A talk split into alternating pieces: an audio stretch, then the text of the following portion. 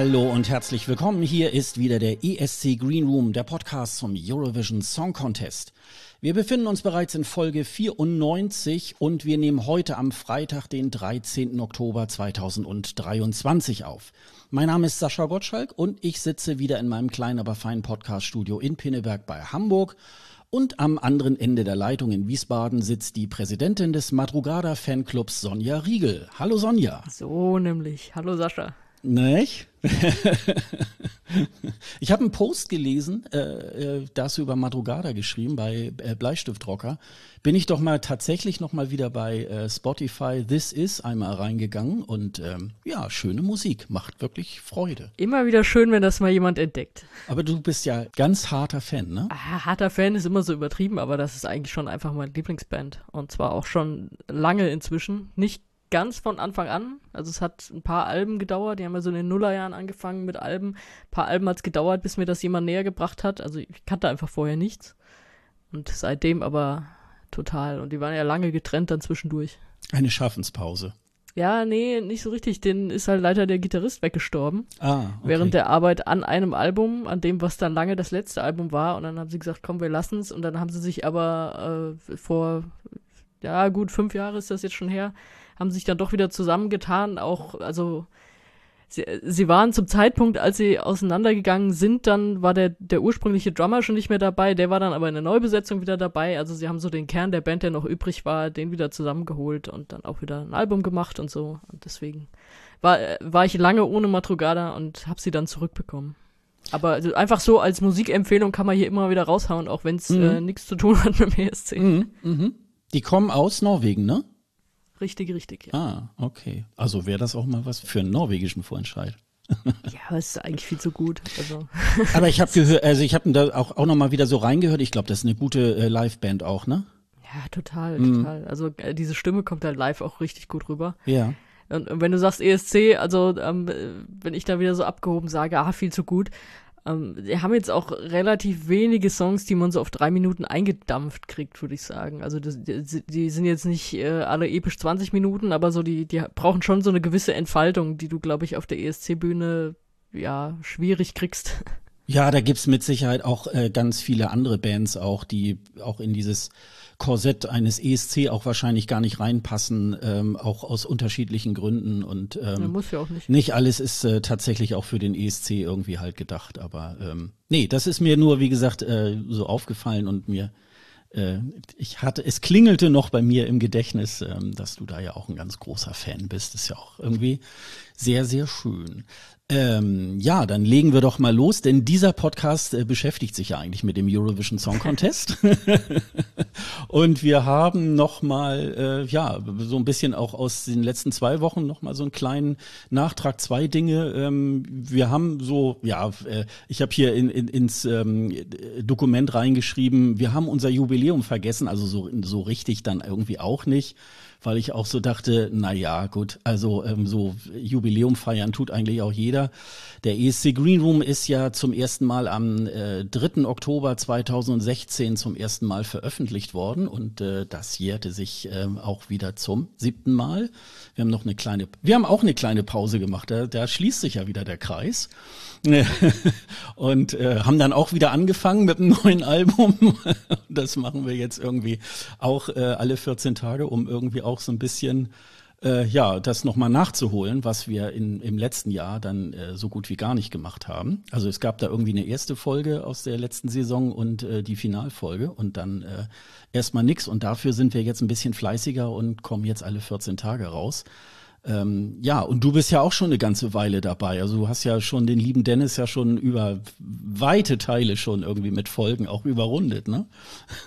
Ja, ich weiß, aber das Jubiläum ist ja trotzdem dann irgendwie nicht so ganz meins. Also da auf jeden Fall liebe Grüße an Dennis, der damals dabei war und mit dir das Ding hier angefangen hat. Ich habe ja dann übernommen, mich hier sozusagen ins gemachte Nest gehockt. Naja, da stapelst du jetzt aber tief. Ja, aber hey, unsere Folge 100 rückt näher. Das ist das nächste. Die rückt näher, ja. Also die kommt wohl irgendwann Anfang Januar. Ähm, da schauen wir mal. Wahrscheinlich werden wir es wieder vergessen. wenn ich dann. Ich glaube, das merken wir, wenn du das im Intro sagst. Genau, bei, bei der, bei der Moderation, da werde ich dann irgendwie, ach ja, wir sind ja dreistellig. naja, wir gucken mal, was wir, was wir bis dahin machen. Wir haben ja noch äh, bis zum Jahresende ja noch einiges, äh, auch da läuft ja noch so einiges, was wir vorhaben. Ähm, ja, und äh, dann äh, gibt tatsächlich etwas äh, Neues, äh, denn der ESC Green Room ist jetzt auch bei Blue Sky. Äh, wir probieren uns ja jetzt alle im Moment so ein bisschen in diesem äh, neuen Social Media, in diesem, ja, ich würde mal sagen, MeToo-Twitter. Und äh, du hattest mir am letzten Wochenende, nee, am vorletzten Wochenende, nachdem wir aufgenommen hatten, hattest du mir noch einen äh, Code noch spendiert aus deinem Fundus und da habe ich auch gleich einen für den ESC Green Room äh, aufgestellt und habe noch ein bisschen gebastelt, so dass äh, sowohl äh, mein eigener Account Sofa Reporter als auch äh, der ESC Green Room nicht mehr dieses Punkt bluesky.social hat, sondern .de. Da habe ich mich so ein bisschen durch die äh, YouTube äh, Anleitung irgendwie äh, durchgefummelt und das rausgekriegt, wie das geht. Und äh, jetzt sind wir sozusagen als escgreenroom.de bei Blue Sky. Ähm, ja, äh, welche Erfahrung hast du denn schon mal so mit Blue Sky jetzt bisher gemacht? Na, bei mir war es so, da muss ich erstmal nochmal Danke sagen an Thorsten, der damals einen Einladungscode rübergeschickt hatte. Das war nach unserer ersten Folge nach der Sommerpause, wenn du dich erinnerst, als ich so ein bisschen gejault hatte, dass äh, ich ja bei Twitter gar nicht mehr reinkomme und dass das ja sowieso so kacke geworden ist alles und so. Und daraufhin hatte er mir eine E-Mail geschickt mit einem Einladungscode und gesagt, hier ist jetzt noch nicht so richtig viel los, äh, aber vielleicht mögt ihr es euch ja mal angucken. Und das habe ich ja dann gemacht, bin sozusagen schon mal vorgegangen. Und jetzt rollt ja gerade dieser Hype los. Das heißt, wir waren so ein kleines bisschen vorher schon drin, äh, dank an Thorsten. Und ja, jetzt ist es halt irgendwie so alles wie Twitter ganz am Anfang und so genau weiß man jetzt irgendwie auch nicht. Aber ähm, es ist schön von Twitter weg zu sein. das muss man auch mal sagen. Das wird ja wirklich immer furchtbarer. Und deswegen, ja, ähm, folgt uns da gerne. Also Sascha hat es schon gesagt, Sofa-Reporter, ESC Green Room, bei mir Sonja Riegel und natürlich auch Bleistiftrocker. Ja, genau. Aber das finde ich ja nett, dass, äh, dass das als Reaktion kam, ähm, dass du dann gleich einen Code bekommen hast. Super, das ist doch irgendwie schön. Ja, das war Anfang September oder so. Da, da bin ich halt da drauf gekommen und dachte, hm, so ja. viel ist hier nicht los. Aber jetzt geht's ja los. Ich finde es ein bisschen geschmeidiger als zum Beispiel beim Mastodon. Da musst du dich ja schon äh, so im, im ersten Step äh, erstmal dafür entscheiden, auf welchem Server du äh, eigentlich sein möchtest. Ähm, und wenn dann der Serverbetreiber dann vielleicht sagt, nee, ich habe keine Lust mehr, dann, dann hast du deinen Account irgendwie nicht mehr. Und es ist auch ein bisschen ja, ich sag mal, da ist noch ein bisschen weniger los. Ich will nicht sagen, es ist wie bei Twitter, also es fehlen ja auch so im Detail so ganz kleine ähm, ja, so, so ganz kleine Dinge, die man so von, von Twitter schon längst kennt. Also da, da äh, kriegt man das ja auch immer mit, dann gibt's noch mal das ein oder andere Update. Aber erstmal sind, sind soweit alle da und ich glaube so, na, das ging so ungefähr so vor 14 Tagen ging das los, dass da plötzlich ganz viele Leute auf einmal auftauchten und äh, huch, jetzt bin ich auch hier und so. Also das ist schon mal irgendwie ganz schön und ähm, ja, das kann man sich äh, sozusagen als Rettungsboot ähm, für Twitter oder X irgendwie, glaube ich, ganz gut vorstellen. Und ähm, schauen wir mal, also bei Twitter bin ich auch immer noch ein bisschen unterwegs.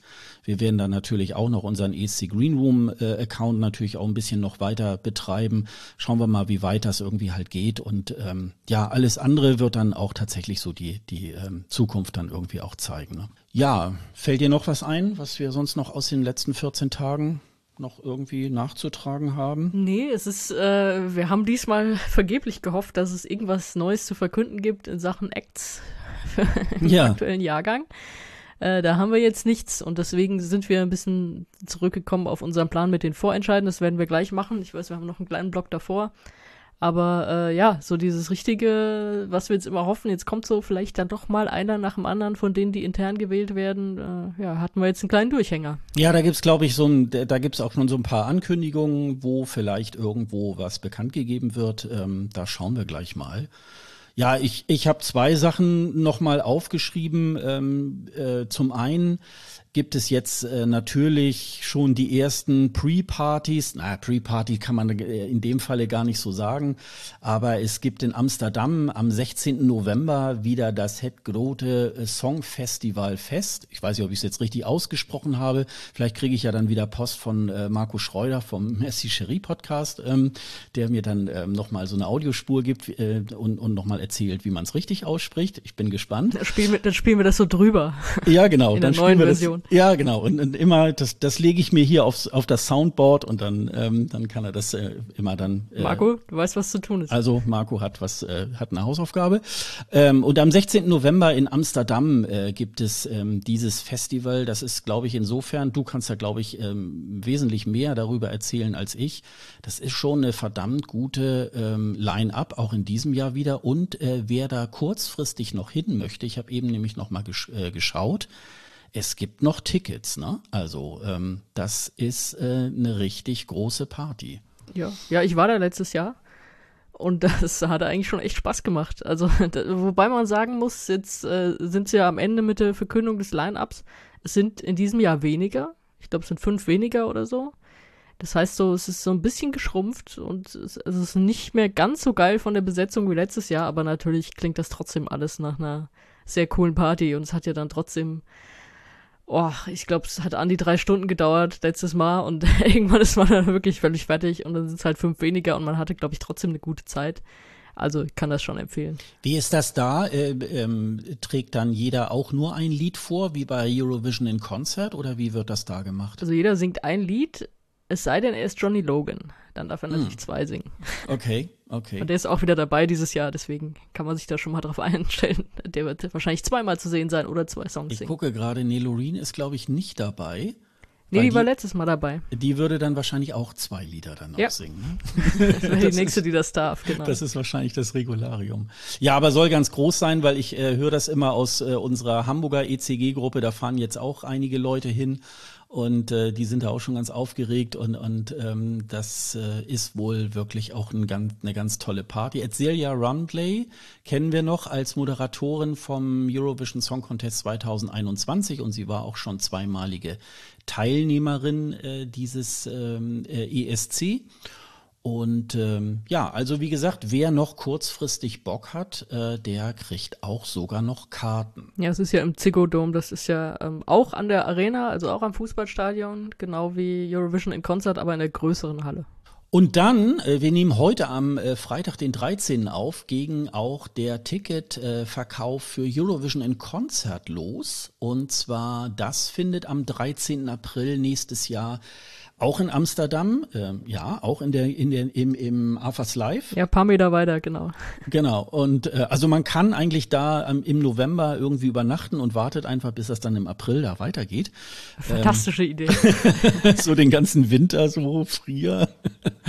Und ähm, ja, da habe ich aber auch noch mal eben reingeguckt. Ich äh, bin tatsächlich auch über äh, über den Fanclub noch äh, zu so einem äh, Presale noch gekommen.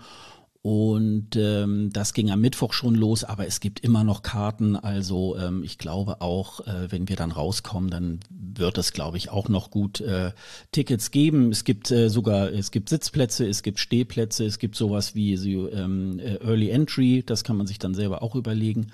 Und ähm, ja, das, äh, das lohnt sich auf jeden Fall, weil man da dann so ein bisschen zum Vorglühen schon mal die meisten Acts des kommenden ESC-Jahrgangs dann schon einmal live erleben kann. Dann kann man sich schon mal so ein bisschen ein Bild davon machen, was uns dann in Malmö auch erwartet.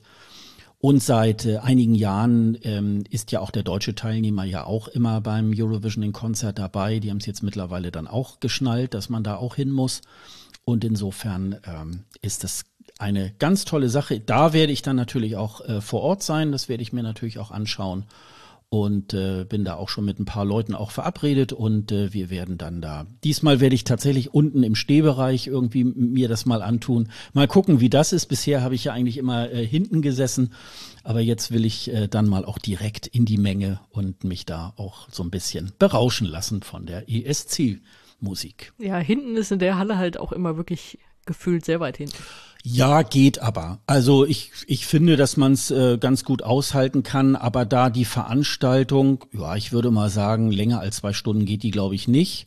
ähm, dann kann man das, glaube ich, wenn man das so nach ESC-Verhältnissen äh, wo man dann viele Stunden vorher noch warten muss äh, vor dem Einlass und dann auch äh, die Show und hinterher und so weiter äh, ist das, glaube ich, ähm, ganz gut machbar. Ja, ich will da, ich will deine Knochen nicht erschrecken, aber das geht schon ziemlich lang, weil die haben ja gerne auch noch mal so, so ein paar Acts, die sie davor packen. Ja. Wo ja tatsächlich auch mal Loreen dabei war oder mhm. Nicole haben wir da mal gesehen, was weiß ich was. Also immer noch so ein paar, die so eine Art warm abmachen. Und dann kommen noch mal die, wie viel auch immer, natürlich ist der Jahrgang jetzt auch nicht so groß, aber das waren ja auch schon mal über 30, die dann alle ihren Songs singen, alle noch mal extra anmoderiert werden. Natürlich muss es auch einen kleinen Umbau dann geben und so, dann klingen sie trotzdem scheiße und so. Also das kann schon einen Moment dauern, das ist, aber du, du packst das trotzdem. Ja, aber also äh, es geht jetzt nicht bis morgens um zwei, das will ich jetzt damit sagen. Also es ist äh, eigentlich von der Länge ist es schon überschaubar.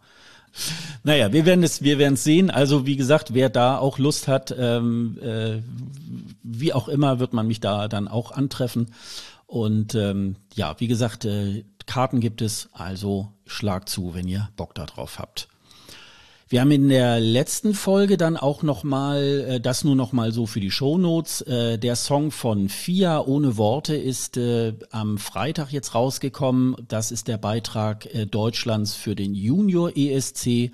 Und da gibt es dann äh, das volle Audio, das setzen wir euch dann nochmal in die Show Notes. Ähm, ich weiß nicht, ob es das auch bei Spotify gibt, das habe ich jetzt nicht geschaut, aber es gibt bei YouTube gibt es äh, schon einen Audio-Clip ähm, und den stellen wir euch dann mal in die Show Notes und dann habt ihr mal so ein Gefühl, wie sich der ganze Song anhört. Bisher hatte man ja nur immer eine Minute. Ich würde sagen, wenn ich was einwerfen darf, obwohl es Kindersingen ist, äh, vielleicht setzen wir lieber das äh, offizielle Musikvideo da rein, weil das soll, glaube ich, auch noch im Laufe des Tages heute kommen. Das heißt, wir haben noch Zeit, das reinzupacken und dann ist es nicht, hoffentlich nicht ganz so langweilig, wie der Song an sich als Studioversion ist, weil ja, ich hoffe, wunderbar. dass da auch so ein bisschen Interaktion stattfindet mhm. und vielleicht ja auch äh, das, was wir schon gesagt hatten beim letzten Mal, diese Gebärdensprache, dass sie da auch stattfindet, dann hat man vielleicht noch einen besseren Eindruck davon. Hoffe ich jetzt einfach mal, ohne das Video zu kennen, aber ja, wir werden ja, sehen. Ja, dann, also genau, wir werden jetzt ganz blind, wenn wir sagen, werdet ihr in den Shownotes finden. Also wir, wir können schon in die Zukunft gucken und äh, werden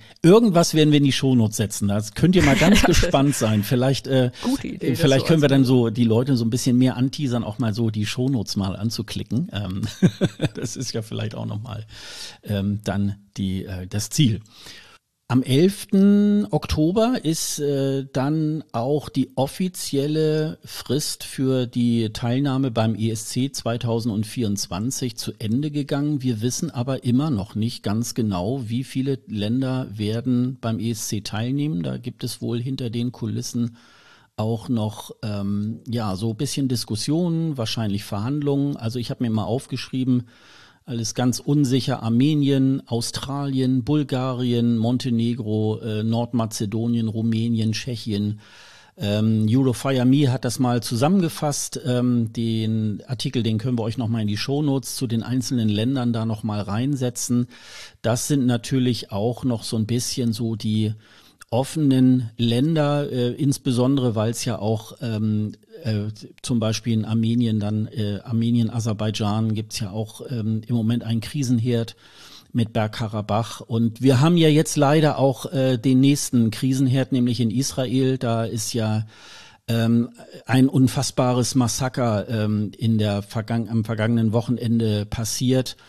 Und ähm, da könnte man sich ja sogar auch fast schon wieder vorstellen, ähm, dass es da vielleicht auch Probleme gibt, dass das Land ähm, sich auch äh, beim äh, Eurovision Song Contest beteiligt. Also ich habe bisher nur davon gehört, äh, soll ja äh, so eine israelische Version von The Rising Star ähm, stattfinden, um dort den Teilnehmer auszuwählen für das Land. Und da sollte es äh, diese Woche ja ein, äh, ja die Dreharbeiten für die Postkarten geben und die sind jetzt erstmal sozusagen auf Eis gelegt. Das bedeutet jetzt noch nicht, dass dieser Vorentscheid nicht stattfinden kann, aber im Moment ähm, weiß man, ähm, gehen da ganz andere Dinge ähm, äh, über die Bühne und wir wollen jetzt hier auch keinen Nahostkonflikt-Podcast äh, hier daraus machen, aber das sind so im Moment so die ähm, Fragezeichen zu dem Thema. Ne? Das ist natürlich ja, wieder. Äh, warten wir mal, ob da mal irgendwann was Offizielles kommt, von wegen so und so viele Länder haben gemeldet. Das ist ja dann auch nicht endgültig. Also wenn da jetzt, wie du gesagt hast, Israel irgendwie draufsteht oder so und die sagen, ja, geht jetzt nicht, weil wir haben jetzt hier wirklich andere Sachen oder weiß ich nicht, äh, es scheitert jetzt daran oder daran oder daran, dann kann das immer passieren, aber irgendwie so eine vorläufige Liste, finde ich, wäre mal an der Zeit. Also ich komme, ich würde jetzt so im Moment überschlagen, dass es so, äh, glaube 34 Länder sind, die, die da im Moment so ganz offiziell in der in der Liste stehen. Aber das ist, ähm, obwohl ja so ganz viele Facts eigentlich ja bis jetzt schon äh, auch wirklich bekannt sind, was ja auch selten ist, ist jetzt eher mal so die Liste der Teilnehmerländer so so, so ein Ding mit ganz vielen Fragezeichen. Das ist eigentlich ganz komisch, aber liegt natürlich wahrscheinlich auch wirklich an diesen ähm, ja, Konflikten, die ja da auch mit reinspielen und die ja so eine Teilnahme an dem ESC ja auch nicht einfacher machen. Das ist ja irgendwie. Also ich habe noch, ähm, das fand ich auch noch irgendwie ganz, ähm, äh, das fand ich auch noch ganz heftig, äh, habe ich in der ähm, englischen Version von Business Insider noch gelesen, der ehemalige Premierminister von Israel, Bennett, ähm, der hat im Zuge dessen, naja, auch ähm, so Hamas äh, irgendwie an die Tür klopfen und die Leute da irgendwie halt rausziehen und so weiter. Äh, hat er den, den äh, Bürgern vorgeschlagen, irgendwie ja so eine Code-Frage äh, zu stellen, nämlich irgendwie, wer hat letztes Mal Israel beim Eurovision Song Contest irgendwie vertreten und weil er der Meinung ist, jemand von der Hamas könnte das irgendwie halt nicht wissen. Ähm, das ist natürlich, ähm, ja, also es ist alles im Moment sehr, sehr absurd und ähm, alles total schrecklich und ähm, ja, also irgendwie ähm, ist das Land jetzt gerade mal wieder so ein bisschen äh, wirklich zurückgefallen irgendwie in kriegerische Auseinandersetzung, vor allen Dingen, weil das ja jetzt auch tatsächlich äh, diese Art des Terrors, das hat es ja so in Israel noch nicht gegeben. Und du wirst es besser wissen als ich, aber es ist ja jetzt noch nicht so lange her, dass der ESC auch in Tel Aviv war. Mhm. Und da hieß es ja auch immer so, hm, wird es da irgendwelche Angriffe geben oder so? Wäre das auch, also wäre das auch ein Ziel, von dem Terroristen sagen, okay, das anzugreifen lohnt sich jetzt für uns? Ähm, was ja dann äh, zum Glück auch nicht passiert ist, aber so, das, das schwelte ja trotzdem schon immer so, ne, dass, dass man dachte, wie ist da jetzt die Sicherheitslage? Das wirst du aber besser wissen als ich, weil du warst ja vor Ort. Ja, also ähm, ich glaube, vieles merkt man ja gar nicht. Vieles läuft ja einfach so im Hintergrund ab. Es war tatsächlich aber so, als ich nach ähm, äh, Tel Aviv geflogen bin, da gab es ja an dem Wochenende auch äh, tatsächlich Raketenangriffe äh, aus dem Gaza, äh, die dann äh, nach Israel gegangen sind, Tage vorher. Da kriegte ich dann auf einmal auch ähm, so Meldungen, ja, geht's dir gut und so. Ich hatte das äh, tatsächlich auch so gar nicht mitgekriegt. Das hatte sich dann ähm, auch wieder gelegt weil es halt, wie gesagt, diesen Iron Dome irgendwie halt auch gibt, der ja äh, eigentlich diese Raketen und alles da irgendwie gut abfängt. Also ich würde mal, ich würde mal schon sagen, damals war es war es schon sicher und ich glaube, da haben sie auch sehr viele Vorkehrungen getan. Ich bin ja über Schöneberg äh, dann äh, nach Tel Aviv eingeflogen, Berlin-Schöneberg und da wirst du halt ja natürlich vorher auch interviewt und äh, auf Herz und Nieren irgendwie geprüft und ähm, die sind natürlich auch geschult, dass sie irgend wahrscheinlich nachvollziehen können, ähm, wer ist da integer und wer nicht. Ähm, also insofern, äh, das ist das, was sie, was sie da machen, aber dass die da jetzt so durch die Absperrung eingedrungen sind und es ist ja, also es ist ja fast ein, ja, nicht nur fast, es ist ja wie so ein Holocaust, der da jetzt äh, gewütet ist im, am letzten Wochenende und ähm, und das ist halt äh, ja, also mich macht das tatsächlich auch ein bisschen fassungslos und äh, da denkt man dann immer so, ja, in dieser, in dieser Chico-Welt, in der wir da sonst so im, beim ESC so leben, das äh, findet halt auch statt. Und leider werden das immer mehr Krisenherde, die in der Welt, ne, die, die da aufgezogen werden. Ganz schlimm. Ja, jetzt machen wir hier doch einen Auskonflikt auf. Aber also, wenn man das zurückzieht zum ESC, dann ist ja der ESC jetzt auch nicht die, die heile Welt, die er immer denkt, dass er ist. Also das, das hat man ja Russland, Ukraine waren ja immer so ein bisschen äh, so eine Art Gegenspieler schon seit ja. dieser Krim-Geschichte. Also ja. selbst in Kopenhagen gab es da ja schon ja, Reaktionen von Fans und äh, alles drumherum, auch wenn jetzt vielleicht da die, die Acts gar nicht so viel dafür konnten und auch irgendwie so ein bisschen sich da was ausgesetzt sahen, was sie irgendwie auch so ein bisschen überfordert hat auf beiden Seiten wahrscheinlich, weil ja, wir sind doch hier, um Musik zu machen, so ungefähr, was man da auch immer leicht vorschieben kann. Dann mit Kalusch und der Ukraine, das ist natürlich auch nochmal was anderes. Da überlegt man, ist das jetzt, wäre das jetzt für Israel ähnlich gelagert? Das sehe ich jetzt zum Beispiel auf den ersten Blick nicht. Also weil bei der Ukraine war es so, die sind ja dann angetreten, haben gesagt, wir wollen hier unsere Kultur repräsentieren, wir wollen äh, zeigen, was wir für ein Land sind, weil da, da will uns gerade jemand auffressen sozusagen. Und es war ein anderes ESC-Land, das ausgeschlossen wurde. Das heißt, man hatte da seine Bühne, konnte sich präsentieren und äh, hatte eine Chance zu gewinnen. Das wissen die natürlich auch, dass sie jetzt nicht äh, da komplett abkacken und äh, denken, ja, was, was wollt ihr denn, das eure Kultur, hahaha. Und da ist jetzt die Frage, ich meine, Israel hat ja diesen, diesen Gegenspieler nicht im Wettbewerb oder so, dass der aus dem Wettbewerb nee, gekegelt ist. Ja. Mhm. Das, das ja schon mal nicht. Mhm. Dann muss man überlegen, was die Ukraine so geschickt hat.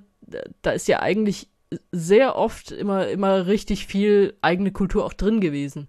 Jetzt, wenn wir über Noah Kirel reden, ich weiß, du mochtest es, ich weiß, das ist auch eine erfolgreiche Sache, aber das hätte für mich, so wie es da war, aus jedem Land kommen können. Und ich weiß aber, dass Israel das zum Glück auch anders kann. Also wir wissen alle hier, ähm, Golden Boy mit Let Me Show You Tel Aviv und so, da, da ist ja dann wirklich so was, was eigenes aus der Kultur drin. Sowas präsentieren zu können und präsentieren zu wollen in so einer schwierigen Zeit kann dir ja auch helfen. Also äh, kann dir helfen, um auf einer Bühne zu stehen, aber auch so ein, so ein identitätsstiftendes Ding. Muss man halt überlegen, ist das, also, was will man da, worauf liegt der Fokus, was, was kann man sich leisten, was kriegt man irgendwie hin? Wahrscheinlich, und dann äh, sind wir wieder äh, tief politisch, und ich glaube, da gehen wir jetzt aber auch gleich mal wieder raus, ähm, ist es jetzt natürlich nicht so eindeutig wie mit der Ukraine, wenn du siehst, wie viel Hass jetzt auch Israel trotzdem wieder entgegenspringt. Also da wäre ja ein Eck, der für Israel auf der Bühne steht, der hätte ja total wieder mit, mit diesem scheiß antisemitischen Hass zu kämpfen. Das ist ja einfach so. Ich meine, das, das, das können wir verdammen, wie wir wollen, machen das ja auch, aber ist halt einfach da.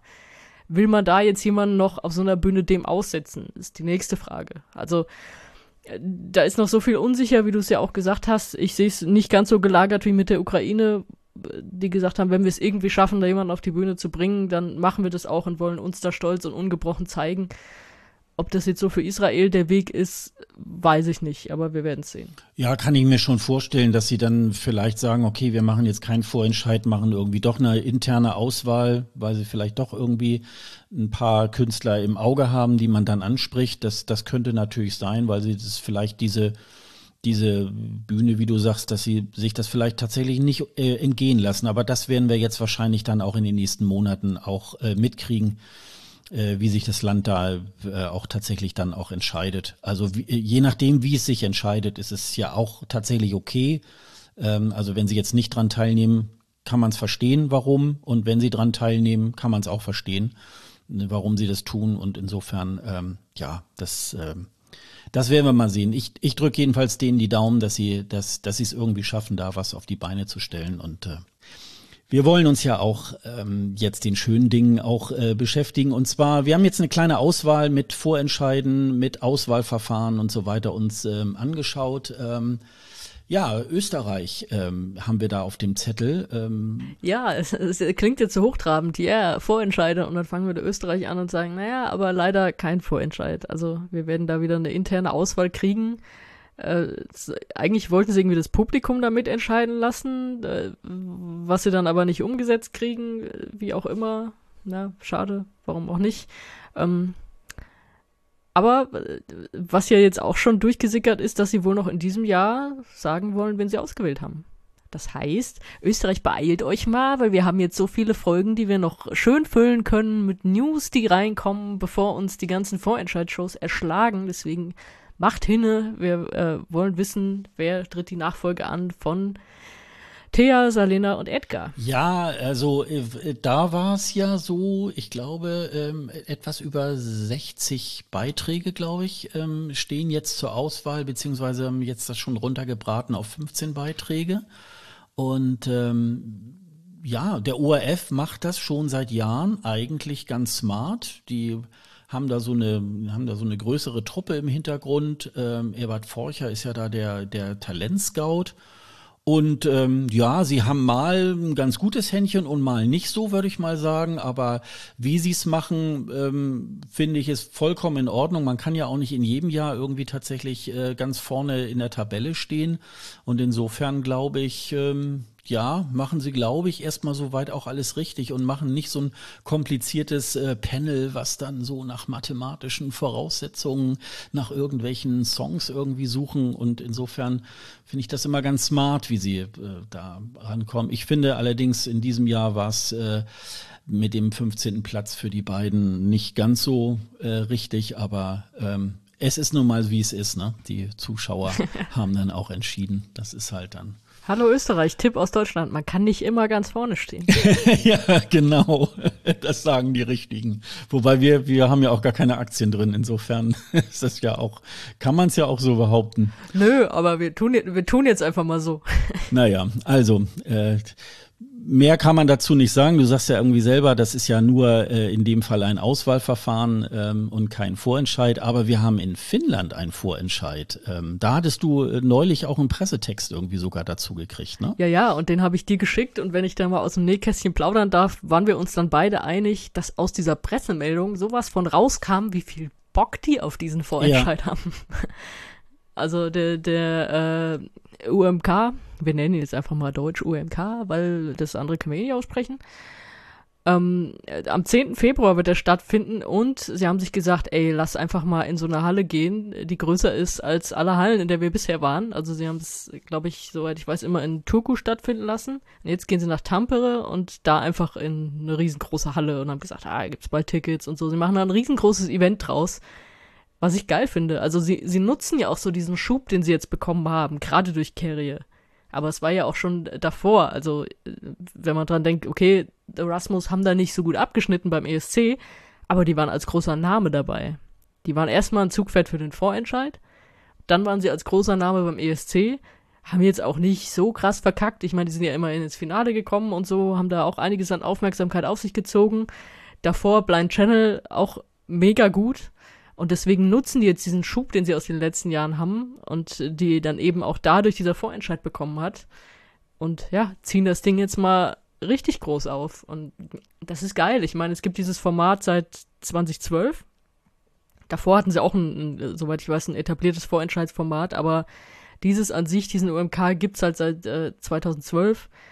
Und äh, wenn ich dich jetzt mal challenge, äh, elf Beiträge seitdem, äh, wie oft sind sie im Halbfinale ausgeschieden von elf? Oh, so ein paar Mal schon, ne?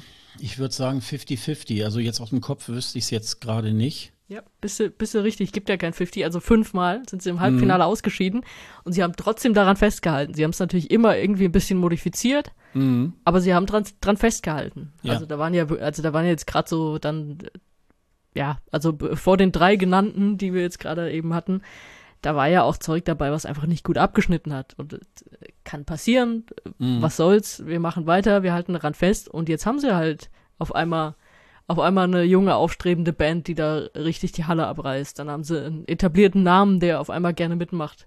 Dann haben sie jetzt einen, der beinahe gewonnen hätte, der bei den Zuschauern der Sieger war. Also, das, ja, man muss auch so ein bisschen dranbleiben einfach, was wir hier immer sagen. Und ja, das werden sie jetzt machen. Und äh, wie viele Bewerber haben sie? Gut 400. Und haben gesagt, dass sie am 10. Januar die Acts verkünden werden. Und äh, sind wieder sieben. Das war jetzt, glaube ich, die letzten Jahre auch immer so.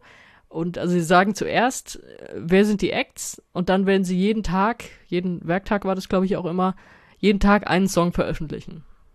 Das ist ja auch immer schön für uns, weil dann, dann kommt das so häppchenweise und so. Das äh, finde ich eigentlich immer ganz, ganz charmant.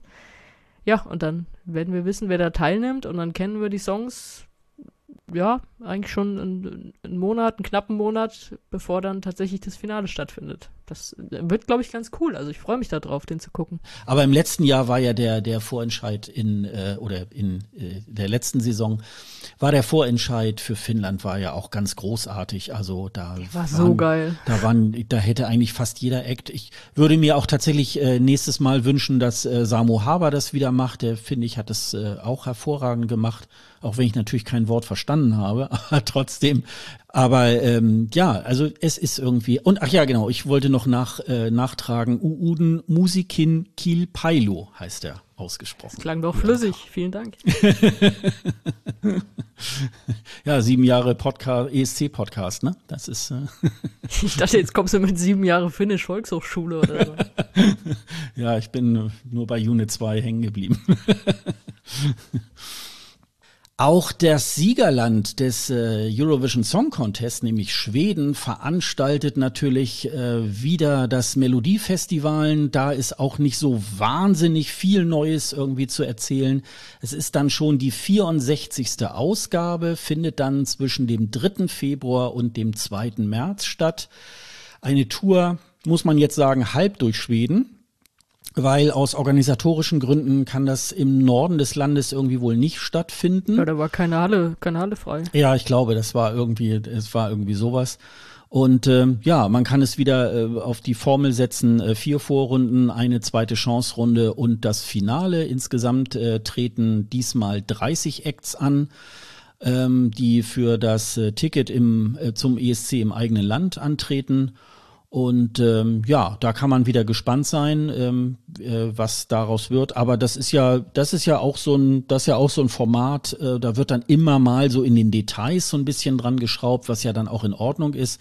Aber ansonsten äh, weiß man, was man, was auf einen zukommt. Und ähm, ja, das, das lohnt sich auf jeden Fall. Äh, auch immer mal reinzuschauen. Zumindestens die Show lohnt sich auch äh, zu verfolgen, weil äh, so Entertainment, das äh, können die Schweden wirklich auch. Bei der Musik ist es dann immer so ein bisschen so, naja, gut, das ist dann immer Geschmackssache und ist dann eher was für die Schweden-Fans, würde ich sagen. Ja, es ist, äh, ich weiß nicht, dieser Schweden-Pop. Man denkt ja immer, okay, komm, man hat sich jetzt mal überholt und dann gab es ein paar Ergebnisse, die waren jetzt nicht so doll, aber wenn man aus deutscher Sicht sagt, eigentlich waren sie ganz gut, dann ja, kommt halt Doreen ja. wieder und gewinnt das Ding und so. Ja. Natürlich steht jetzt das Mello auch irgendwie so ein bisschen unter besonderer Beobachtung. Ne? Es ist ja schon ungewöhnlich, dass sie diese Riesenshow haben, also diese riesen Vorentscheidsshow und dann danach noch den ESC. Also man muss ja auch sagen, ich glaube, die allererste äh, Vorrunde findet auch in Malmö statt, in der Malmö Arena, also wirklich in derselben Location, in der dann auch der ESC ausgetragen wird. Das ist ja schon ungewöhnlich irgendwie. Ja, aber es ist ja noch weit bevor äh, da die Aufbauten stattfinden. Insofern. Ähm, ja, ja, klar, aber na, es ist trotzdem, ja ich meine, da, da hast du ja schon mal, das ist ja schon mal so diese, das ist ja so ein Vorglühen, so eine Mini-Ausgabe. Ja, also man muss sich ja, man muss sich ja in Schweden ja tatsächlich immer auch ein bisschen äh, gewahr sein, irgendwie, äh, das ist wie so ein äh, wochenlang wie so ein Zirkus, der dann von einer Stadt zur anderen irgendwie halt fährt. Also ich sag mal, ist schon Wahnsinn, was die da auf die Beine stellen und das äh, wird sicherlich auch eine Veranstaltung sein, äh, die nicht ganz billig ist, aber hat halt eben auch in, in dem Land auch Einschaltquoten wie bei uns bei einer Fußball-Weltmeisterschaft oder so und das ist natürlich ähm, dieses Happening, ähm, das würden wir uns natürlich hier wirklich auch ähm, tatsächlich wünschen. Und, ähm, und ich finde, dafür ist es tatsächlich auch immer sehenswert. Aber ähm, ja, aber der Erfolg gibt ihnen recht. Also was soll man da lange dran rum äh, kritisieren an der Musik? Ähm, wenn es den Leuten gefällt, dann ist es ja auch in Ordnung. Ne? Das ist ja dann auch. Äh naja, es muss ja auch in der Show muss es dann auch 29 Acts geben, die es nicht schaffen. Ja, genau, genau. Das nächste Land ist ja sicherlich wieder so dein Zielland, ne? weil, weil ich da einmal traurig gearbeitet habe. äh, ja, äh, Dänemark, der dänische Melodie Grand Prix, äh, ist dieses Mal terminiert worden auf den 17. Februar und sie gehen zurück nach Kopenhagen. Dieses Mal ins DR Konzerthaus. Das ist, ich war da tatsächlich noch nie drin. Ich weiß, dass es auch so eine, äh, generell so eine Konzertlocation ist. Das sieht auf Fotos ein bisschen aus wie die Elfi eigentlich, fand ich. Also es ist wirklich ein Konzerthaus im klassischen Sinn. Das finde ich durchaus interessant. Also es wird bestimmt so ein spezielles Ambiente geben. Ob es jetzt so ein ESC-Ambiente ist, weiß nicht. Vielleicht so das ESC-Ambiente, was man so am Anfang des ESC hatte, so in den allerersten Ausgaben. Weil ansonsten haben sie ja, ähm, ja, also wir wissen es alle noch, die, die Corona-Ausgabe, bei der ich damals gearbeitet habe, die sollte ja eigentlich in der Zehntausender Halle in Kopenhagen stattfinden. Das ging dann nicht. Und sind sie 2021 ins, einfach ins Fernsehstudio gegangen ohne Publikum. Und dann waren sie halt, äh, dann waren sie sozusagen im Land unterwegs, ne? Da waren sie in Herning und in Nestwed auch jeweils in, in Hallen, also wirklich mit vielen Zuschauern und ja, man, es war eigentlich, eigentlich fühlte sich immer so, wenn man sich das angeguckt hat, nach guter Stimmung an. Also es, wir haben ja eher darüber diskutiert, dass wir gesagt haben, ey, da sind so viele Leute und die haben so Bock und dann kommen da so sehr durchschnittliche Songs, die sie, die sie da kriegen. Das passte eigentlich nicht so zusammen. Und ja, mal sehen, wie das, wie das jetzt in diesem anderen Ambiente wird. Also ich meine, so, so, erfolgreich haben sie jetzt nicht abgeschnitten die letzten Jahre, was gerade im Fall von Für Flammen immer noch eine Frechheit ist. Aber okay, das höre ich auch nicht auf, das hier zu sagen. Aber, und auch das muss man dazu sagen, es ist einfach trotzdem eine Show, die Samstagabend 20 Uhr. Zack, fertig, wird gar nicht drüber diskutiert. Also auch wenn das die letzten Jahre nicht so gut geklappt hat. Und in der Pressemeldung sagen auch 100 Leute, das ist einfach, also nicht 100 Leute, aber da die, die Zuständigen äh, des Senders sagen dann auch, ey, das ist einfach, da versammeln sich alle vom Fernsehen und das ist hier unser, unser großer Straßenfeger sozusagen. Und dann mal schauen, äh, wen wir über den Öresund schicken. Ja, da sind wir mal gespannt. Äh, es soll wohl noch ein bisschen dauern, also die Frist läuft sogar noch äh, für die Bewerbung und es sollen dann im neuen Jahr die Acts bekannt gegeben werden. Also das war tatsächlich der Wortlaut der Pressemeldung im neuen Jahr, was auch immer das dann heißt, aber ja.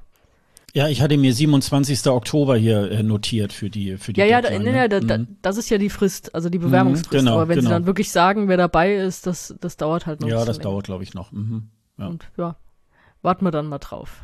Und ja, bin gespannt, wenn, wenn das jetzt wieder verändert ist. Ich meine, äh, wie schon gesagt, die ziehen halt so ein bisschen durchs Land. Die haben jetzt auch keine, keine Location, in der sie immer bleiben oder so. Der Name ist da natürlich eh gesetzt, weil er das schon ewig ist.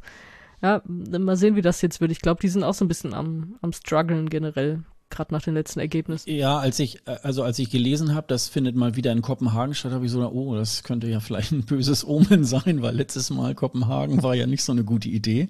Äh, da konnte ja, meinst ja, du, da bricht jetzt wieder ein Virus aus? Ja, keine Ahnung. nicht, dass das irgendwie so ein so ein, so ein böses Omen ist, aber wir wollen es mal nicht hoffen. Also das ist ja dann auch ist ja, wenn man vielleicht Interesse hat, da auch hinzufahren, äh, dann vielleicht auch ein bisschen schöner nach Kopenhagen zu fahren als jetzt irgendwie in so einen in so einen dänischen Vorort. Wir werden mal gucken, das äh, Line-Up wissen wir ja noch nicht. Das ist ja, ähm, Riley hat es ja äh, dieses Jahr nicht geschafft äh, für Dänemark äh, ins Finale einzuziehen. Ähm, aber das ist da auch mal so, mal kommen sie weiter, mal nicht. Ähm, das ist eben halt auch so das normale Spiel. Ne? Dann äh, gibt es auch in äh, Spanien wieder das äh, Benidorm Festival, das auch gleichzeitig äh, ESC-Vorentscheid für Spanien ist. Da ist die Deadline bereits verstrichen.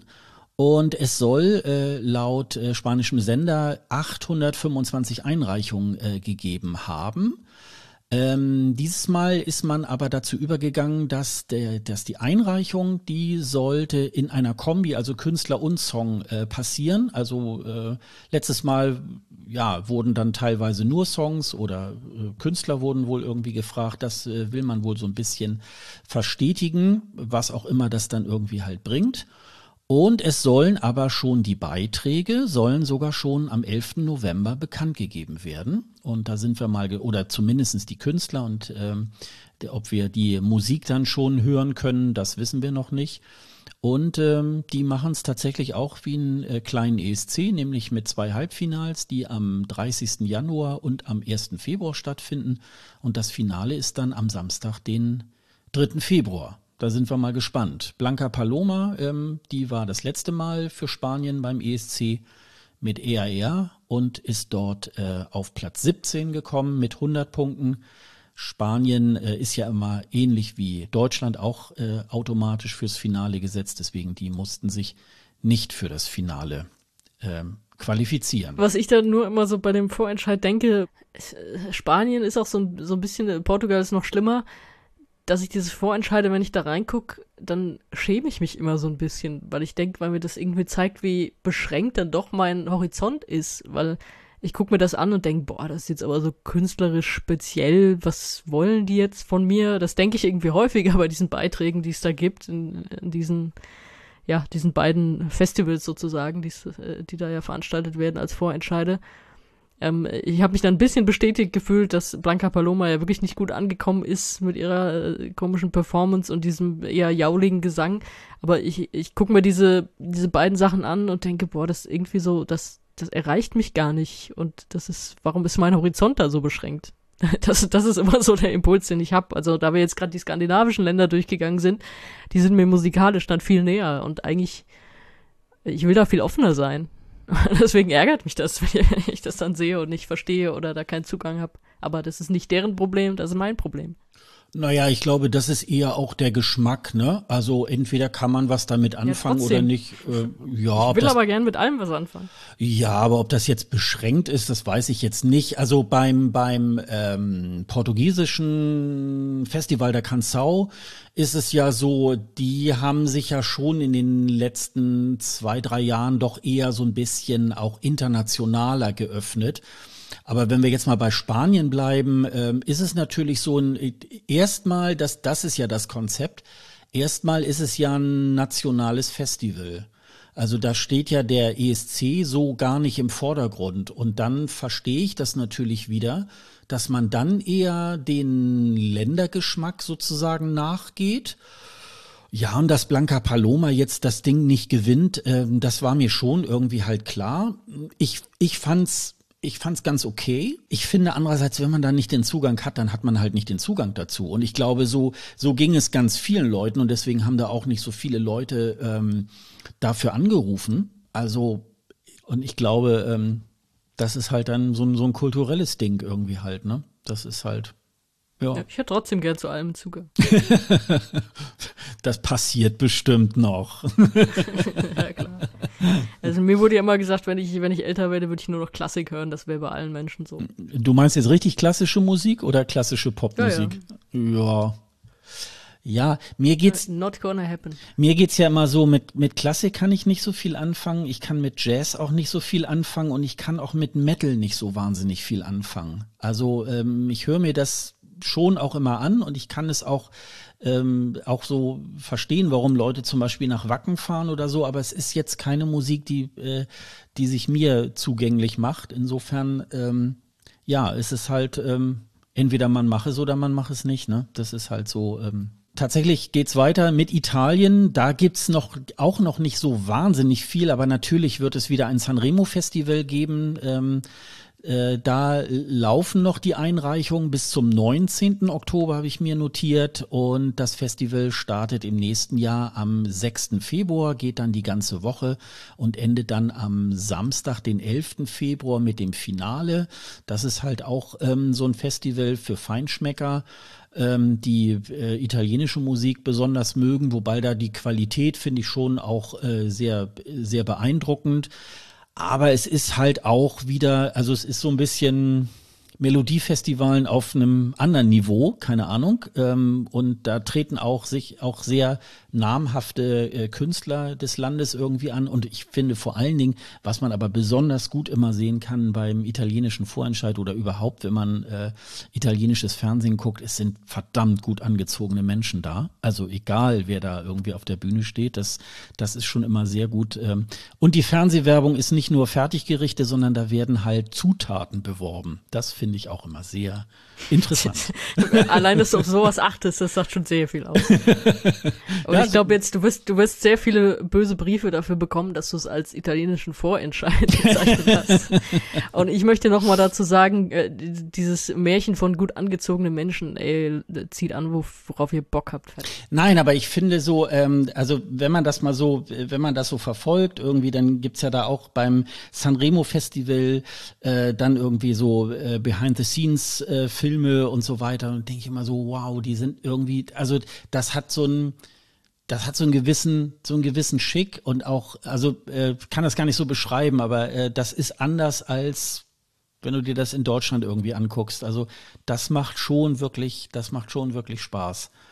Ähm, aber auch hier, äh, es ist halt ein Festival, wo als Abfallprodukt sozusagen der Sieger äh, des Sanremo Festival dann für Italien zum Eurovision Song Contest irgendwie halt fährt. Dieses Jahr ähm, äh, trat Marco Mengoni für Italien an mit Due Vite und hat dann auch den vierten Platz gemacht mit 350 Punkten. Marco Mengoni war ja bereits schon mal beim ESC 2013 und äh, sind wir mal gespannt, wer dann dem nachfolgt. Und jetzt kommt natürlich wieder das Land, das für dich natürlich den Teppich ausrollt.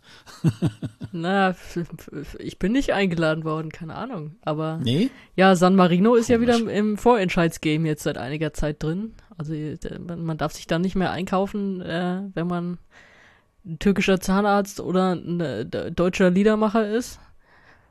Und äh, ja, Una Voce per San Marino kriegt auch eine Neuauflage nächstes Jahr und man kann sich da noch lange, glaube ich, bewerben, sogar bis zum 10. Januar noch. Ja, und dann schauen wir mal. Dann wird es vielleicht wieder viele Castingrunden geben.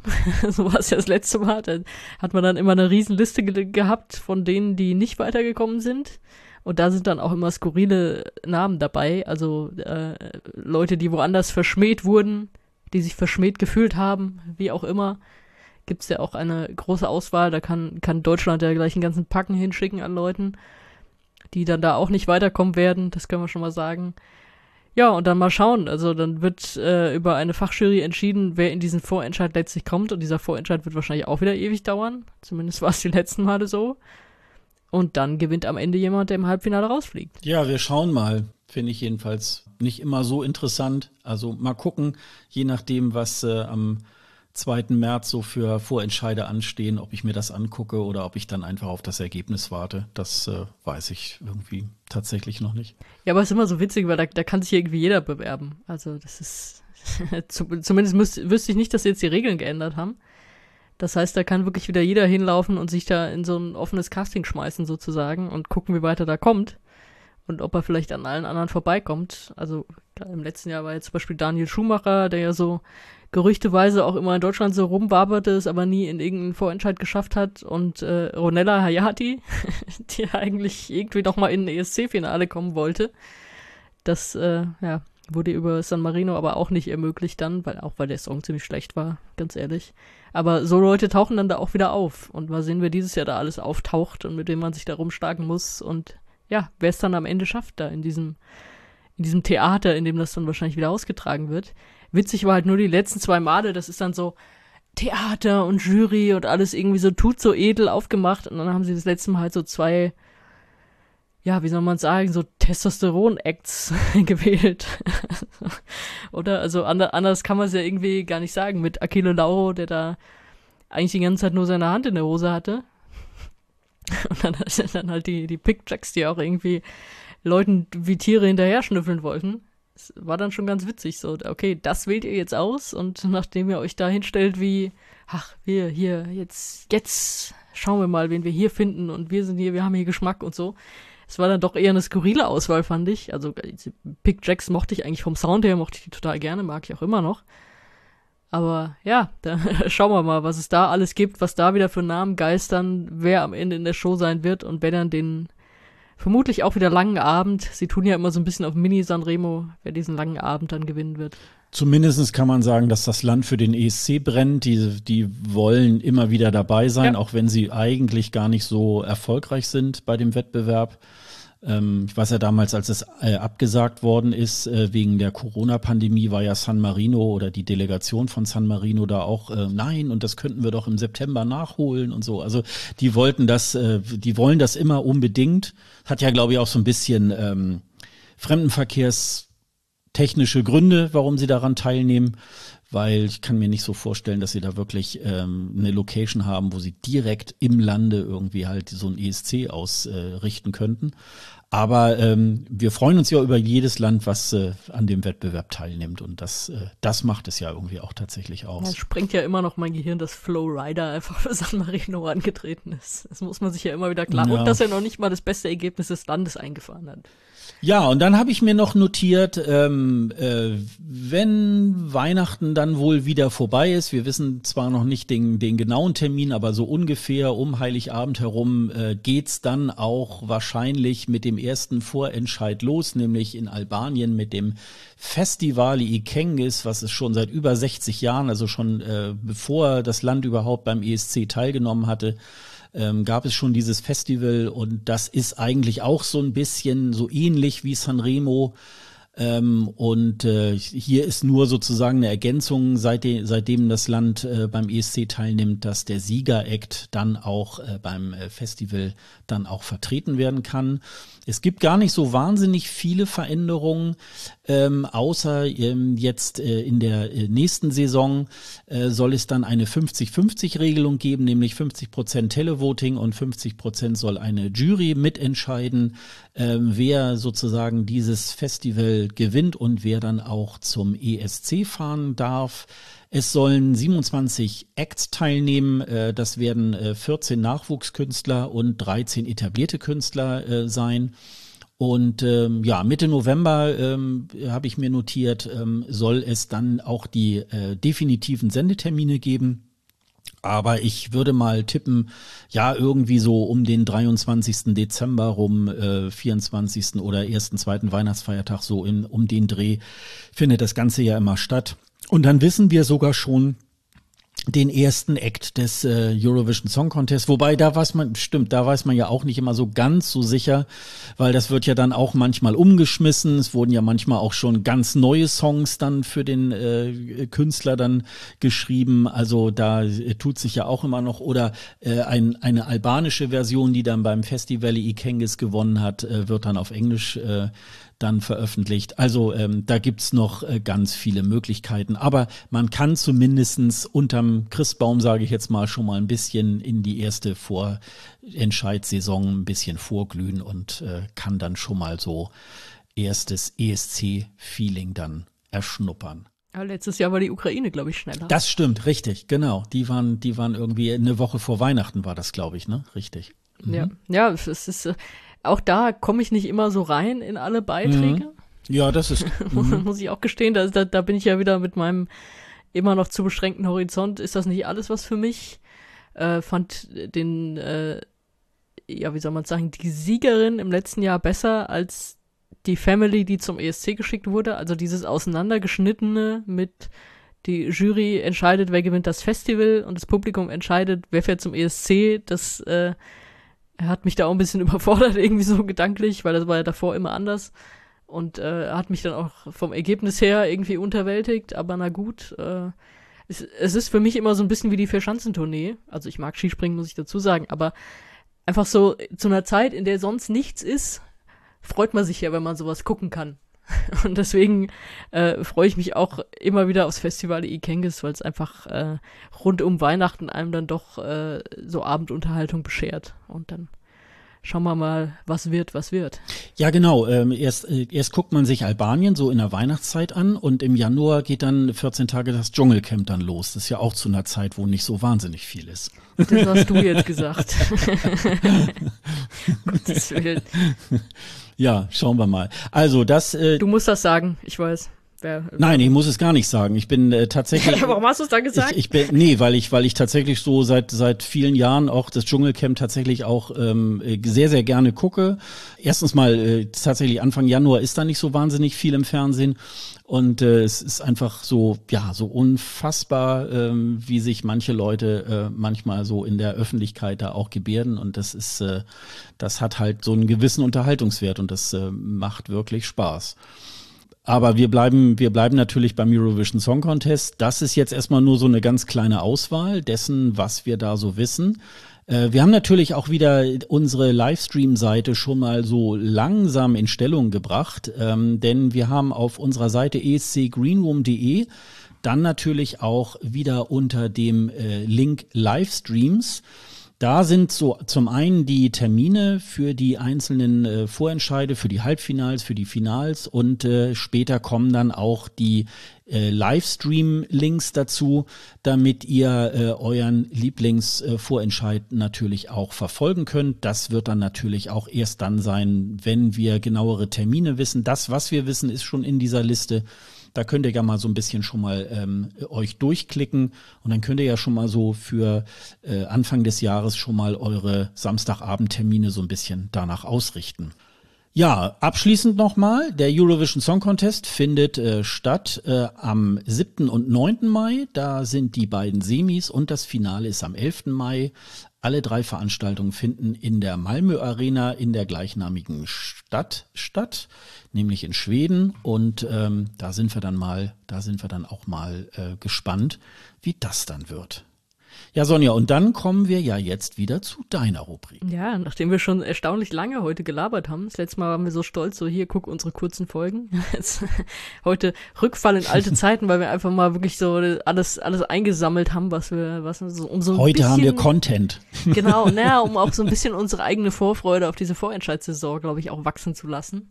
Das tat jetzt gut, habe ich gemerkt. Aber ja, jetzt gehen wir mal nochmal zurück. Äh, zwei Teilnehmerinnen aus äh, diesem Jahr habe ich mir rausgesucht. Wir haben eine Single, ein Album. Wir fangen mal mit der Single an und zwar von der Queen selber, ne? Der, der Siegerin, Loreen, hat endlich mal einen neuen Song rausgebracht. Wir haben länger drauf gewartet, weil äh, seit Tattoo gab es ja dann, es gab Tourdaten, aber es gab keine neue Musik. Und jetzt, äh, tatsächlich heute an dem Tag, an dem wir aufnehmen, ist äh, Is It Love erschienen.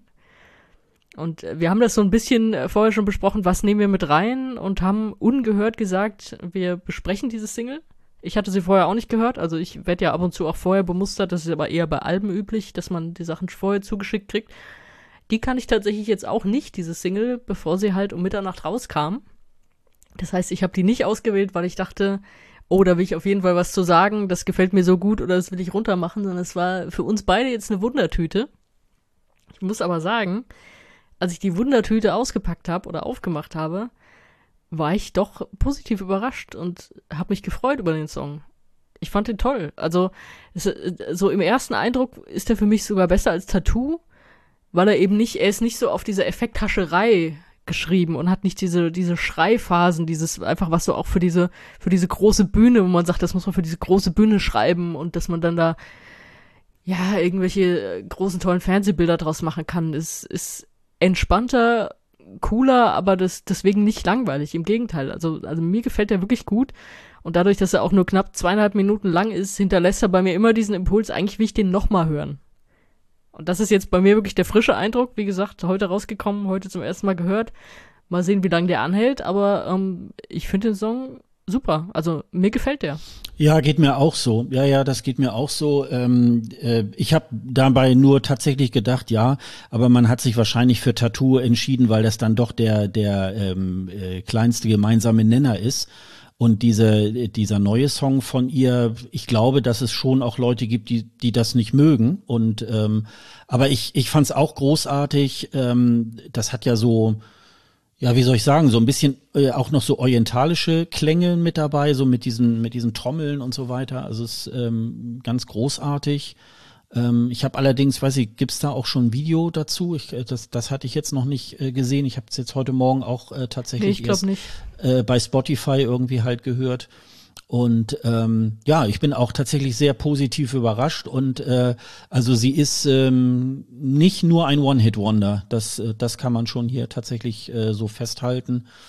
Also ähm, wird mich jetzt natürlich nochmal auch wirklich über ein ganzes Album freuen. Aber wir haben ja schon gelernt, Alben gibt's ja bald nicht mehr. Insofern muss man wahrscheinlich ein bisschen mehr in Singles irgendwie denken. Ne? Ja, ich fürchte, da müssen wir äh, älteren Semester, die wir das ja musikalisch jetzt wirklich sind, ähm, müssen wir, müssen wir wirklich umdenken. Und wahrscheinlich werden wir jetzt hier auch in der Rubrik dann mehr und mehr Singles besprechen. Einfach weil Alben, Alben kommen ja dann auch eher so schleppend oder schleppen irgendwie mehr so nach, ne? Also es ist ja wirklich auch jetzt, jetzt ist es ja so, dass man viel mehr Singles schon rausbringt. Wir hatten es beim letzten Mal mit Michael Schulte, der ja eigentlich sein halbes Album schon als Single raus hatte, bevor es dann äh, mal fertig war und als Album ra nochmal rauskam. Da liegt ja der Fokus dann auch ganz woanders drauf, ne? weil ja auch, es wird ja auch kein Album im, komplett im Radio gespielt. Das ist ja auch dann, also und von, von Streaming-Diensten und wie die funktionieren, brauchen wir gar nicht erst anfangen. Ja, ich glaube, das ist, äh, das ist wahrscheinlich so ein bisschen äh, eher nur noch für die Leute, die vielleicht Vinyl kaufen. Ne? Da ist ein Album vielleicht ähm, für die ist das noch gemacht, aber ob jetzt äh, ja äh, ein Album in einem Streaming-Dienst ist ja nichts anderes als eine Playlist, ne? Also insofern äh, kann man das dann wahrscheinlich auch nicht mehr so wahnsinnig gut dann vermarkten, wie man das früher beim Album konnte. Ja, also ich habe ja auch in meinem Interview mit Daddy darüber gesprochen, der halt auch meinte so von sich, okay, er wollte halt dieses Album auch machen, weil er für sich mit Alben aufgewachsen ist und seine Musik halt auch zu einem Album machen wollte, einfach weil, weil das auch seine Gewohnheit war. Und natürlich die Generation, die jetzt nachkommt, für die ist das dann nicht mehr die Gewohnheit und deswegen, allein schon deswegen wird das sich das irgendwann sozusagen totlaufen, ne? Also das, das fand ich auch, äh, hat, konnte ich eigentlich sehr gut nachvollziehen, was er da gesagt hat. Und jetzt aber, jetzt darf ich die Überleitung machen. Natürlich haben wir trotzdem noch ein Album, das wir besprechen wollen. Und äh, da haben wir nochmal rausgesucht, das kam schon am 29. September, äh, Sorry I'm Late von May Mother. Ja, vorletzter Platz, I Wrote a Song. Können wir jetzt natürlich nochmal diskutieren, woran es lag. Woran hattet ihr liegen? An der Stimme.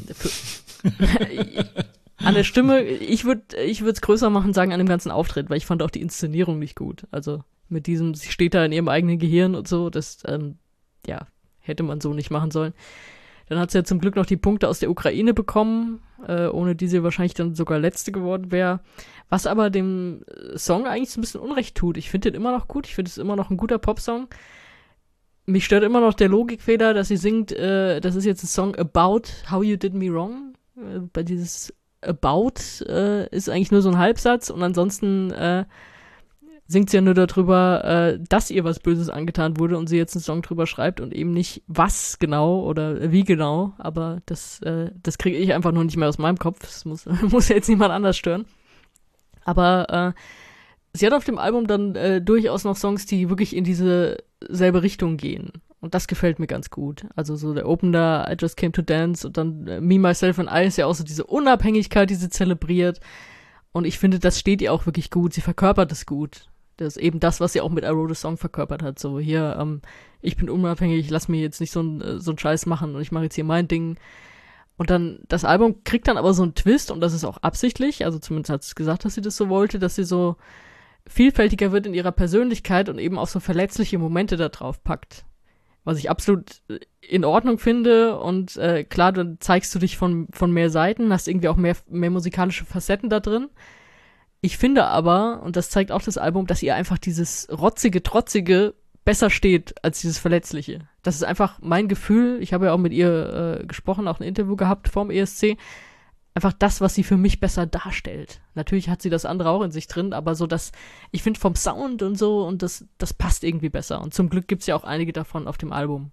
Aber also ja, ich, ich bleib dann bei den Songs, die sprechen mich irgendwie mehr an von ihr. Ja, ich habe es mir so allgemein äh, angehört, ähm, glaube auch so drei, vier Mal habe ich es jetzt, glaube ich, auch schon auch schon mal so durchgehört und ähm, ähm, hat mir sehr gut gefallen ähm, und äh, ich, ich kann sagen, ja, also äh, zumindest ist sie eine sehr gute äh, Studiokünstlerin und ähm, das, das ist also da, da ist auch ähm, ja, da kann man nicht nur sagen, dass äh, das ist jetzt nur so eine Teilnehmerin eines ESC gewesen, sondern äh, da merkt man schon, da kommt auch ordentlich Output irgendwie raus und äh, man hat sich, glaube ich, schon in UK was dabei gedacht, dass man sie, ähm, als man sie da nominiert hat für die Teilnahme, hat sich da wahrscheinlich auch ein bisschen mehr von versprochen. Aber wie du schon sagst, irgendwie der Auftritt war vielleicht auch nicht so ganz günstig. Da hat die BBC ja auch in den letzten Jahren nicht immer so ein ganz äh, äh, gutes Händchen gehabt, äh, wenn man vielleicht mal ähm, von Sam Ryder irgendwie halt absieht. Und insofern äh, glaube ich, äh, ist es aber hier erkennbar, dass es äh, für sie mindestens äh, eine ganz lange Zukunft noch gibt als äh, Künstlerin. Und ähm, das lässt ja auf vieles Schönes hoffen. Ja, und es zeigt halt auch wieder, ich meine, was sagt dann irgendwie letzter oder vorletzter Platz aus? Ne? Du kannst ja trotzdem noch, du nimmst das trotzdem auf irgendeine Art dann mit und klar, jetzt haben alle gesehen, okay, live war das nicht so doll. Wie gesagt, ich, muss man mal schauen und manche sagen ja dann am Ende, dass sie gar nicht so sehr in, involviert waren in irgendwelche Umsetzungen oder, oder doch nicht oder doch und wer da was wie wollte oder so. Aber äh, da ist schon was dahinter. Und wie gesagt, auch gerade das, was sie verkörpert und auch als wir geredet haben, so, dass sie sagt, sie, setzt sich halt ein, dass, dass sie viele Frauen im Team hat und so und dass so äh, Frauen in der Popmusik irgendwie mehr repräsentiert sind und all das, weißt du, also so gerade als nicht nur als Sängerin, sondern wirklich so im ganzen Team und so. Und mit all dem äh, ist ja wunderbar. Also da, da kann man ihr auch wirklich äh, alles Gute wünschen für die Zukunft und da, da liegt ja einiges drin, also an Hits und so. Also muss jetzt nicht nochmal am ESC teilnehmen, äh, aber ja, ich würde jetzt auch nicht sagen, dass es ihr total geschadet hat und dass sie jetzt ja, aus UK rausgeworfen wird, ganz sicher nicht. Also da ist schon ein bisschen was dahinter bei ihr. Ja, und da, damit wir nicht äh, äh, böse Briefe kriegen, ah, ihr hättet doch auch nochmal den und den nochmal irgendwie be, ähm, behandeln können. Wir haben natürlich eine schöne äh, Spotify-Playlist, nämlich ESC Aftershow. Da haben wir jeden Freitag äh, neue Songs aus dem ESC-Land, nämlich äh, von Teilnehmern des Eurovision Song Contests die dann ähm, ihre neuen Singles rausgeben. Die haben wir dann in der Liste. Unter anderem eben halt auch die Single von Loreen, die diese Woche rausgekommen ist. Und äh, da könnt ihr euch dann noch mal reinhören. Da, ähm, da ist so einiges ähm, unterwegs und man hört auch immer, der eine oder andere ist auch wirklich sehr kräftig dabei und teilweise alle zwei oder drei Wochen mit einer Single ähm, dabei. Und ähm, da könnt ihr euch ja dann noch mal reinhören. Wir haben auch die Playlist dann auch noch mal auf unserer Seite escgreenroom.de dann auch noch mal verlinkt. Da könnt ihr dann ähm, die Playlist dann auch noch mal ein bisschen besser finden. Genau, und wenn es Wünsche gibt, was wir von dieser Playlist oder vielleicht was noch von wo ganz anders kommt, äh, halt immer mit ESC-Bezug, wenn es da Wünsche gibt, was wir besprechen sollen, immer her damit. Mal schauen, ob wir die dann beherzigen, aber trotzdem immer her damit, gerne. Ja, dann würde ich sagen, wir, äh, wir machen den Sack auch zu und ähm, dann hören wir uns auch in 14 Tagen wieder. Das war der ESC Green Room, der Podcast zum Eurovision Song Contest und weitere Infos habe ich eben schon mal darauf hingewiesen äh, zum ESC und auch über diesen Podcast findet ihr bei escgreenroom.de. Wir haben auch noch mal die neuen, unsere neuen Social Media Kontakte auch nochmal ähm, unter dem Artikel Doppelspitze nochmal aktualisiert. Da könnt ihr die äh, Kontaktdaten von Sonja und auch von mir finden, wenn ihr uns in den sozialen Medien dann auch folgen wollt. Ihr könnt uns eine Mail schreiben, wie immer, an kundendienst.escgreenroom.de und ähm, ja, äh, lasst euch was einfallen. Äh, lasst vielleicht einen Post äh, unter der Folge ähm, ihr könnt uns auch gerne Sterne hinterlassen, sowohl bei Spotify als auch bei iTunes. Äh, vielleicht auch einen Kommentar, wie ihr das gefunden habt. Und ähm, Anregungen äh, sind wir auch immer wieder gern offen. Also ähm, es gibt äh, viele Möglichkeiten, uns zu erreichen. Ich habe nur eine Anregung. Ja, mach eine Anregung. Die ist mir leider gerade eingefallen, weil ich ja, gerade bei, äh, bei der Musikbesprechung bin ich über eine Sache hinweggekommen, die, die mich, oder äh, hinweggegangen, die mich komplett getriggert hat. Und zwar, äh, Is It Love, also der Single-Name, ist ja eigentlich eine Frage. Aber hinter diesem Ding ist kein Fragezeichen hinter diesem Songtitel. Und das triggert mich so hart. ich weiß nicht, ob dich das auch triggert, dich wahrscheinlich nicht. Ich bin ja so, also für, für mich ist ja der Duden ist ja so ein, äh, ein Werk zu meiner psychischen Störung, dass mich sowas triggert, wenn sowas so komisch geschrieben wird. Jedenfalls äh, wäre dann meine Anregung, dass wir die Folge einfach Ist es Liebe nennen, aber ohne Fragezeichen. Damit ja, ich lerne, damit zu leben. ja, dann machen wir das doch einfach. vielen Dank, wir. vielen Dank. Das wird mir helfen auf lange Sicht. okay, dann machen wir das. Und ich würde sagen, Sonja, dann hören wir uns in 14 Tagen wieder ähm, und unsere Hörer können, wenn sie mögen, auch wieder einschalten. Eine gute Zeit und äh, dann bis bald, ne? Tschüss. Tschüss.